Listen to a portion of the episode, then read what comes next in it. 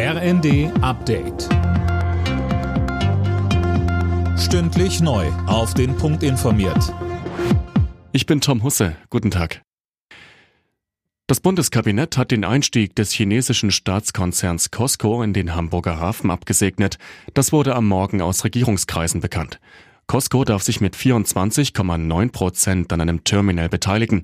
Scharfe Kritik daran kommt von der Opposition. CDU-Chef Merz sagte in der ARD, wenn der Bundesnachrichtendienst, sechs Bundesministerien, die EU-Kommission und ein großer Teil der Fachleute uns dringend davor warnen, kommt es nicht mehr auf 35 oder 24,9 Prozent an, dann geht es um eine ganz grundsätzliche Frage der Sicherheitsinteressen der Bundesrepublik Deutschland. Und zu allem hat der Bundespräsident auch seine Meinung gesagt. Ich verstehe den Bundeskanzler nicht, wie er in einer solchen Situation darauf bestehen kann, eine solche Genehmigung zu erteilen.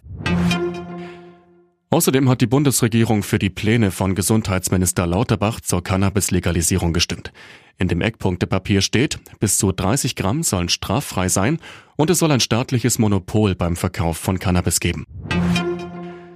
Zweieinhalb Wochen nach den Landtagswahlen in Niedersachsen haben SPD und Grüne heute ihre Koalitionsverhandlungen gestartet.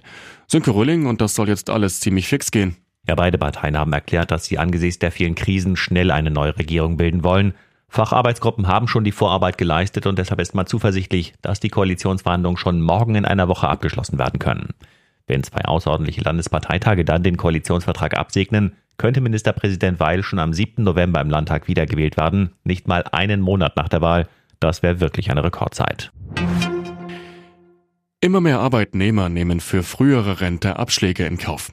Wie die Bild berichtet, sind im vergangenen Jahr über 210.000 Arbeitnehmer vorzeitig in den Ruhestand gegangen, fast 9 Prozent mehr als im Jahr davor. Im Schnitt gehen die Betroffenen über zwei Jahre früher in Rente als vorgesehen.